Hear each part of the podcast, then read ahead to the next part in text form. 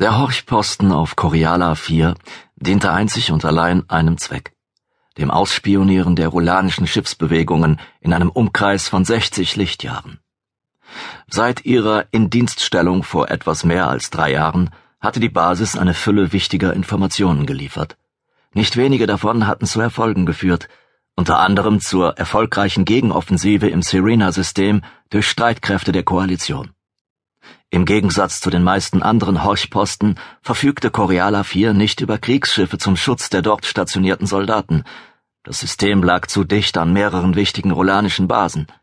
Den Rohl wäre es nicht verborgen geblieben, wenn sich im Coriala-System terranische Schiffe aufgehalten hätten.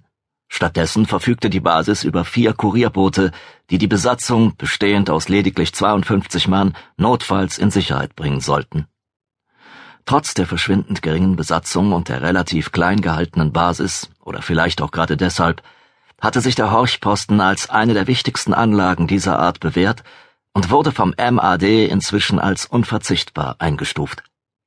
Unter der Besatzung des Corialer Horchpostens grassierte seit kurzem sogar das Gerücht, Brigadier General David Coltor persönlich würde sich die einkommenden Daten ansehen zur Planung der nächsten Phase der Offensive gegen die Slugs.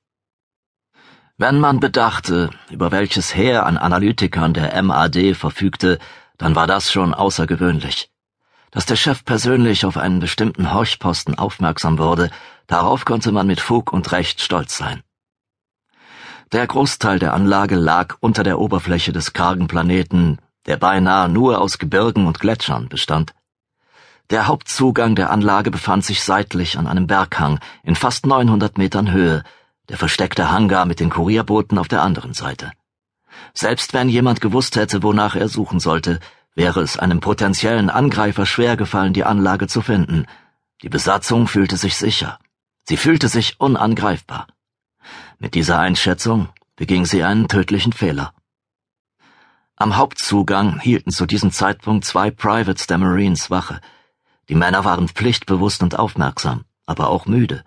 Sie standen bereits seit sieben Stunden dort. Eintönige Posten neigten dazu, die Soldaten in einem falschen Gefühl der Geborgenheit zu wiegen. Warum auch nicht? Die hochentwickelte Elektronik des Horchpostens konnte Schiffsbewegungen über den Sektor hinaus orten und verfolgen. Jede angreifende Flotte wäre lang vor ihrem Eintreffen entdeckt worden. Es wäre in jedem Fall ausreichend Zeit geblieben, die Basis zu evakuieren. Womit die Soldaten nicht rechneten, war ein Einsatz verdeckt operierender Kräfte und womit sie ganz sicher nicht rechneten, war ein Kommandounternehmen menschlicher Einheiten. Die Tür piepte unvermittelt zweimal und schwang geräuschlos nach innen auf. Die beiden Soldaten rissen augenblicklich ihre Waffen hoch. Die Tür öffnete sich nur, wenn man den richtigen Code eingab, was ihres Wissens niemand getan hatte. Vor dem Eingang tobte gerade ein Sturm. Heftige Windböen trieben Schneewehen herein und nahmen den Marines für einen Augenblick die Sicht. Es handelte sich lediglich um Sekunden. Mehr Zeit benötigten die Angreifer jedoch nicht. Zwei vermummte Männer in weißen Tarnanzügen glitten durch die Öffnung wie Geister. Einer der Marines schoss, doch der rechte Angreifer ließ sich zu Boden fallen, rollte sich über die linke Schulter ab und riss den Marine mit einer Beinschere einfach um. Der Marine ließ sein Gewehr fallen und griff stattdessen zu seiner Seitenwaffe. Sein Gegner reagierte jedoch blitzschnell. Er nutzte den eigenen Schwung, um in eine Hocke zu kommen, und zertrümmerte mit einem gekonnten Schlag den Kehlkopf des Mannes. Dieser ließ seine Waffe fallen und griff sich stattdessen an den Hals. Er wand sich in Todesqualen und blickte seinen Gegner aus großen Augen an, bettelte wortlos, ihm doch zu helfen. Doch dieser musterte ihn lediglich ohne jegliches Mitleid. Nachdem der Marine am eigenen Blut erstickt war, drehte der Angreifer sich um. Sein Partner zog gerade ein bösartig aussehendes Kampfmesser aus dem Herzen des anderen Marines. Dieser hatte nicht einmal die Zeit gehabt, seine Waffe abzufeuern. Der vermummte Mann nickte zufrieden und gab über ein kleines Kommgerät an seinem Handgelenk ein einzelnes Signal ab. Es dauerte nur Sekunden, und sieben weitere in gleicher Weise gekleidete Männer standen im Raum. Das neunköpfige Angriffsteam war komplett. Unter seiner Maske grinste der Anführer des Teams. Sie hatten die Anlage infiltriert, ohne einen Alarm auszulösen. Der Spaß konnte also beginnen. Lieutenant Adeola Okoye gönnte sich auf seinem Weg in die Kommandozentrale eine Tasse Kaffee. Das Gebräu hielt zwar keinem Vergleich mit französischem Kaffee stand, den er auf seinem letzten Posten in Paris hatte genießen dürfen, doch er war heiß und weckte die Lebensgeister. Näher konnte man von Kaffee auf diesem von Gott verlassenen Eisklumpen, der sich großartig Planet schimpfte, nicht erwarten. Der dunkelhäutige Adeola stammte aus Kenia, genauer gesagt aus Nairobi. Nicht weit von seinem Elternhaus, eigentlich sogar in Sichtweite, befand sich ein Teil des Rockets Ausbildungszentrums. Bei Kriegsbeginn hatte er sich ursprünglich zu den Rockets melden wollen, doch die Aufnahmebedingungen waren hart und die Durchfallquote der Rekruten hoch. Er hatte nicht einmal die Musterung geschafft. Also hatte er sich für die zweitbeste Lösung entschieden, eine Karriere beim MAD. Adiola war sich nicht ganz sicher, was er sich unter einer Tätigkeit beim MAD vorgestellt hatte, auf jeden Fall etwas Aufregendes. Die Wahrheit war ernüchternd und die Realität hatte ihn schnell eingeholt. Beim Geheimdienst bestand der Großteil der Tätigkeit im Sammeln und Auswerten von Daten – Wichtige Daten zwar, aber nichtsdestoweniger nur Daten. Eine Ansammlung von Einsen und Nullen auf einem Datenträger. Die Action hatten am Ende all jene, die aufgrund dieser Daten handelten und sich den Ruhl stellen durften. Etwas, das er auch nur zu gern getan hätte. Er seufzte tief. Ja, am Krieg teilzunehmen, hatte er sich in der Tat etwas glorreicher vorgestellt.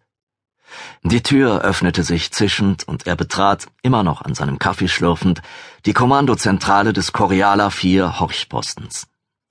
Wobei Kommandozentrale in diesem Fall eine beschönigende Bezeichnung war.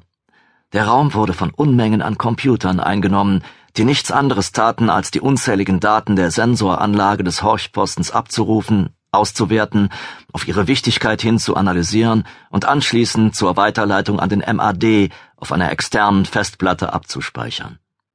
Sie erledigten das völlig selbstständig. Die fünf Offiziere, die an den Kontrollstationen saßen, taten im Prinzip nichts anderes, als diesen Vorgang zu überwachen und sicherzustellen, dass nichts schiefging. Ihre eigentliche Arbeit begann erst dann, wenn etwas Unvorhergesehenes eintrat oder sie auf eine besonders wichtige Information stießen, was seit der Koalitionsoffensive gegen Serena nicht mehr geschehen war. Die Ruhl verhielten sich auffallend ruhig, beschränkten sich darauf lediglich, die besetzten Gebiete zu sichern.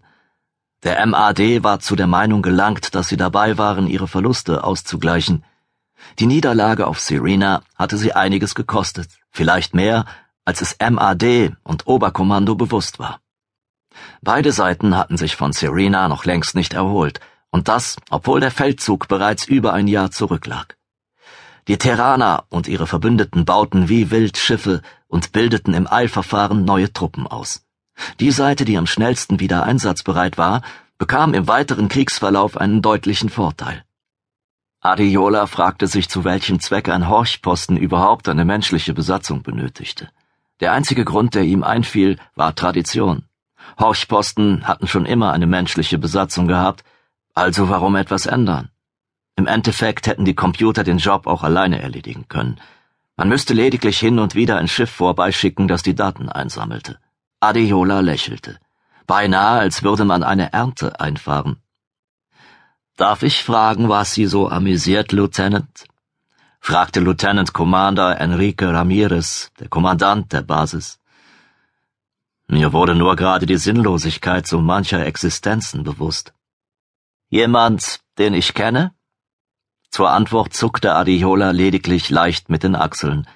Er konnte Ramirez im Prinzip ganz gut leiden, aber nicht gut genug, um ihn an seinen Selbstreflexionen teilhaben zu lassen, insbesondere nicht an solchen, die in eine emotionale Sackgasse führten. Sie sind ja heute wieder gesprächig, frotzelte Ramirez. Ich bin nur etwas nachdenklich, wiegelte Adiola ab, doch Ramirez ließ nicht locker. Ist eigentlich nicht untypisch für jemanden vom MAD. Das muss bei euch doch von Rechts wegen in der Stellenbeschreibung stehen. Adiola wandte sich ab und tat so, als würde er einen der Bildschirme studieren, damit Ramirez nicht sah, wie er seine Augen verdrehte. Ramirez liebte es, über den Geheimdienst herzuziehen. Das war durch die Bank weg bei allen Waffengattungen nicht gerade unüblich, doch Ramirez überspannte den Bogen. Dem Mann war nicht klar, wenn er es zu weit trieb. Der Flottenoffizier trampelte heute auf Adiolas ohnehin blank liegenden Nerven herum. Commander? Der weibliche Ensign, der als Ramirez Kommunikationsoffizier diente, drehte